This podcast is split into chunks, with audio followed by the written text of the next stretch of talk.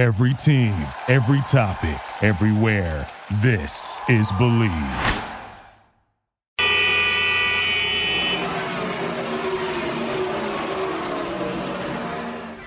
This is Garage LA, Garage Latino. We don't talk about football here. We don't talk about golf. No. We are two Latino gearheads, David. and Ricardo, that are lucky to test the latest cars for you. So you can make a better decision when you are ready to buy. But there is more. Since we are Latinos and we have more than 50 years doing this, we have our own opinions and don't have pelos en la lengua to be nice for the sake of it. News, opinions, in our verdict, Latino styles on things on wheels y al que no le guste que se chingue. Garage Latino on Bleav Network starts now.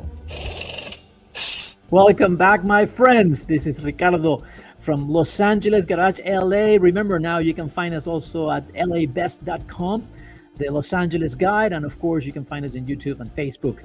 Uh, we don't talk about football, we don't talk about baseball, we don't talk about tennis and golf, maybe, because according to our friend who is coming on board, David Lohi. Hello and uh, hi, Ricardo. Yes, uh, we may uh, we may uh, speak Occasionally occasion talk. of uh, golf, but not the PGA type. We're talking if we talk about golf is the VW type, and especially if it's graced by the letters GTI afterwards and uh, after you know the golf name and in that uh, exact order that I described. So golf, it's a possibility. It's a Football possibility. and baseball, no. Remember, Garage Latino is broadcasted through the Bleav Network in the United States, and you can download the podcast of Garage Latino through Spotify or find us at bleav.com. David, uh, you know, we are all enthusiasts of the car. We like cars, we like to drive cars, and something that, if you like sports cars, the sound, that sound of the car is so important That intoxicating sound. Exactly, and, and not only for you. I mean, it's good to wake up all your neighbors three o'clock in the morning. You know, with Guilty, the loud exhaust. I've You know, it. I mean, we all done that, right? But looks Oh, like yes. now they're not going to let us do that anymore. Why? Oh, okay. So now uh, in in Garage LA, we are uh, we are welcome you welcoming you to the uh, news of the weird section. so uh, in our news of the weird section, yes, uh, well, it seems that now in Florida they are going to start uh, finding noisy uh, drivers. And we are not talking that uh, noisy in the in the in the in the sense that they may be on their smartphones uh, blabbering, you know, at, at high volumes. We're uh, uh, it actually um, you know is meant for the people who are playing their their uh, stereos or the sound systems at a very high volume. But David, I have to, have David, I have to say that sometimes I do have an issue with that because, you know, a sound on a V12, you know, a Ferrari sound, a, a Mustang, you know, V8, uh, you know, even an Acura uh, sound four cylinder, those are music to my ears. But I don't like some types of music, and sometimes when I get these loud, you know, the, the- the people with these loud speakers on the freeway with the windows down, uh, it can be a little bit of annoying, though. Oh yes, it, it is it, it is plenty annoying. As a matter of fact, uh, you know, I have uh, I have found that the music uh, that the these drivers are blasting or blaring through their uh, home, uh, you know, through their sound systems can be inspiring, and it it would they it does inspire me to to leave the the heck out. So uh, yes, the, the thing is that uh, there's a lot of people who think that they're they're very cool and they're, they're uh, listening to the to the most uh, annoying music, and uh, you know uh, they seem to think that their duty is to uh, to share that, that that music with everybody around them, That's and right. that's uh, that's truly Now- annoying. part part of the regulation that I think it's a little bit confusing is that they're gonna have what 25 feet. You know, they're gonna measure. You know, the the, the- sound 25 feet. I mean, there's some pickup trucks that are already 20 feet long. No, but I think that uh, you're you're being uh, overly generous with the with the term measured, Ricardo, because it, it it it may or may not happen. Because to measure uh, the the sound level, you would uh, need uh, you know uh, a sound level, you know that that measures the decibels. Right. But uh, right now, the uh, it, it's it's uh, it's unclear whether the uh, the hearing of the officer uh, who is giving the the fine is going to be enough of if, they're going to uh, measure it using an actual meter so uh, I think I think I think also the kind of music. The, I think the kind of music also could make a difference with the policeman at that moment. You know, if they don't like what they're listening to, uh, I can see. Anyway, this could be controversial because again, I, I I mean I understand it, but because there have to be some social responsibility. I mean, you know, you can be annoying people because it is annoying to be you know it's okay yes, if you're in your house ricardo this is not uh, like uh, like the, your noisy neighbors uh, who are doing a, a, barbecue on saturday night this this, this is uh, something that uh, is a little more serious than that and the, the problem is that uh, you have if, if, you have your music blasting through your sound system at very high volumes right. it does tend to isolate you from traffic yeah. Oh, for, yeah, yeah. From your I, surroundings. What if uh, there's an ambulance approaching? Yeah, yeah, yeah. And you're not paying attention to what's going on. But yeah, you, you will not notice. For example, if you're at a, railroad crossing, you would have to be pretty stupid to uh, to go through a railroad crossing without noticing the noticing the, that there's a train approaching. But however, as stupid as, as this may sound, it has happened. Uh, so that it, is, it, it happens. I saw it today. I saw it today. I saw an 18 wheeler I looked up and the guy is wearing big headphones while driving the truck. And I'm thinking, this guy is insane. I mean, he is completely out of what's going on around. But anyway, yeah, so let's, it, it's, it's a safety issue mostly. Let's switch the subject to something that I thought uh, I'm, I'm thinking, I've been thinking all day because I just drove the this very, very nice car. I have to say, you know, I, I like driving.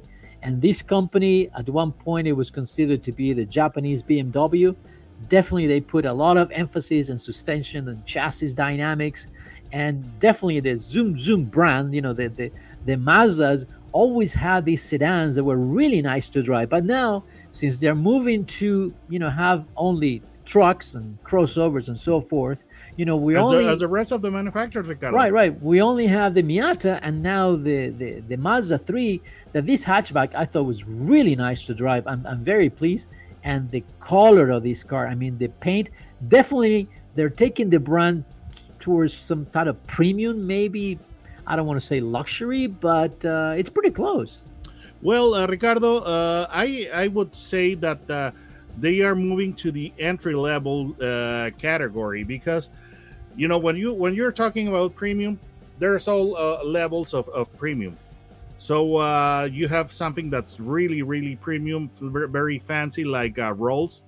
Then you have uh, something that isn't uh, as fancy as a BMW, and then you know you will have uh, other other brands like Acura, etc. So uh, the the the intention or the drive that Mazda is having is going for the entry level premium category, and I think um, I think it's an it's a nice effort because on uh, on one hand, they they they are still uh, keeping their vehicles as uh, uh fun as uh, as always and uh, entertaining. They have this Skyactiv suite of of technologies. Not only Skyactiv is not only meant for the powertrain, That's also meant for the structure of the vehicle, etc. Right. they're they're making the whole car work as as a, as a unit so uh, and they're, and they're making is, is and they're definitely yeah they're making an effort to to really maximize what you got. But in in the case of the Miata, I mean that car is lightweight, and they have looked at everything that they're you know everywhere that they could you know take a you know a pound here or half a pound from the hood from the, the. The, the, the, the MX5 glove yeah, the box, MX5, yeah. bye bye no glove yeah. box you know yeah, you only have that box uh, behind you between the seats right the right spare so, tire bye bye so I, I think it's, it's it's clever because it, it, it, it kind of maximizes everything. Now, like I said, I'm, I'm I'm very satisfied with the Mazda 3. is a car that I will recommend. I love the red color, uh, and I like Soul the dynamics. I like how the car drives. It's super smooth, and the 2.5 turbo really has plenty of horsepower. Now, within the brand itself, we can see this movement through the, you know through the. Uh, there used to be you know the, the the the five, the three, the five, and so forth. And now is the CX30 and the CX50 coming up, and I think soon will be the CX90 replacing the CX9. Of course, uh, they're all you know sort of crossover SUVs. Uh, definitely uh, you know, Mazda, it's only about barely 2% of the sales of, of you know when you compare all the manufacturers. So it's, it's, it's sort of almost a niche i would say. It's a small part of the of the american market.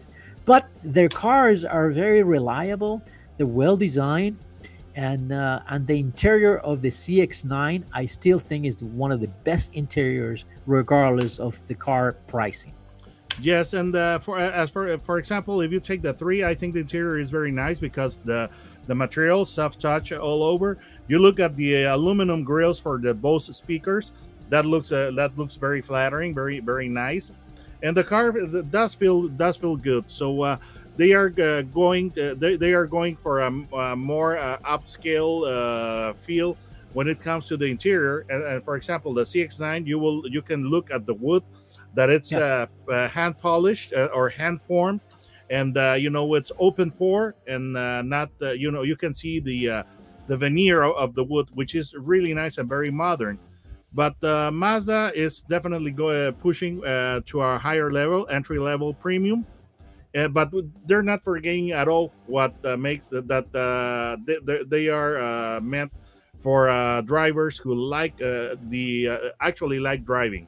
Yeah, and, and, and that makes a big difference. I mean, you drive a, a Corolla and you drive, you know, you you drive the Corolla hatchback and you drive the the Mazda 3, and definitely you're enjoying driving the Mazda. That's for sure. Uh, overall, I can see that in United States, which United States counts for about 30% of the total uh, Mazda production worldwide, um, it's definitely just maintaining only, as I see it moving forward, pretty much only the, the, the, crossovers and SUVs. We, we don't have the Mazda 2s anymore. We don't have a lot of the cars that, that the company makes.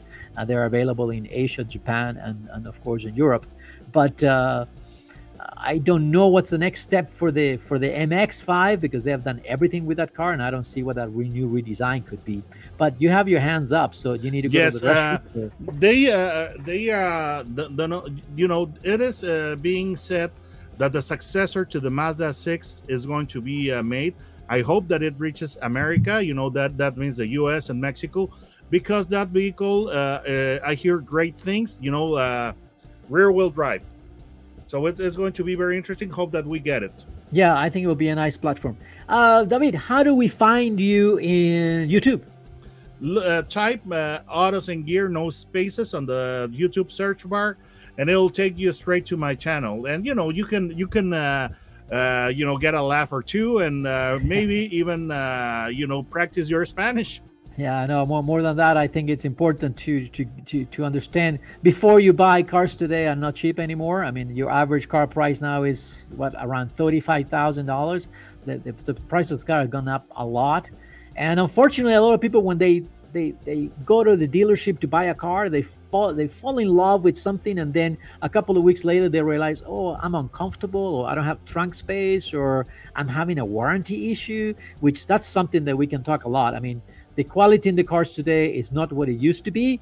And when we read that report last week that new cars are not as good as night, you know, 2019, and you go like, wait, what no, happened? No, they they're talking about uh, you know being uh, just as reliable as uh, as they were in 1986, which uh, you know the 80s are considered the malaise era of the automotive industry right. because I mean, that, everybody was adapting to front wheel drive. Yeah, yeah, yeah. So that's scary, you know, that you said, I'm going to pay a premium. I'm going to pay 10% more of, of, the sticker, right, price. And then on top of that, you might get something that it, you're having some problems. I mean, what's happened with the quality throughout the industry, it's amazing. I mean, nameplates that we take for granted uh, being good cars, and maybe are not anymore. But anyway, we leave that for the next. Yeah, uh, and it's sad show. because, for example, back then, the most powerful Chrysler that you could have was a Daytona, a Dodge Daytona Turbo Z, you know, which, which was based on the uh, on the K car, and now we have the Hellcat. So you know, it, it's a it was a depressing era, but uh, turns out that the new cars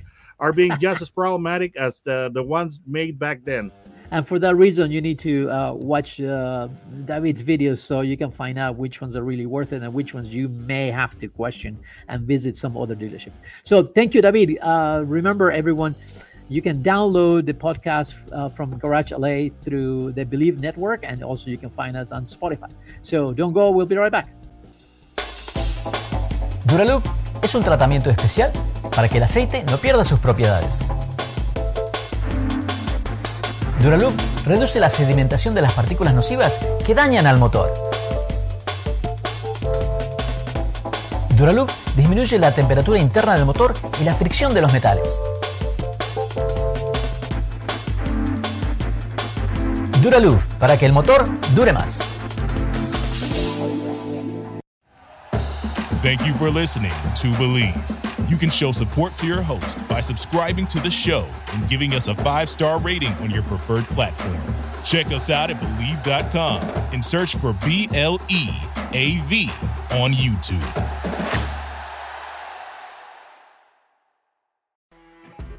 You know, when you're listening to a true crime story that has an unbelievable plot twist that makes you stop in your tracks? That's what our podcast, People Are the Worst, brings you with each episode. I'm Rachel. And I'm Rebecca. We're identical twins who love true crime cases that make you say, didn't see that coming, and we hate the people responsible for them. Listen to People Are the Worst now on Apple, Spotify, or wherever you get your podcasts.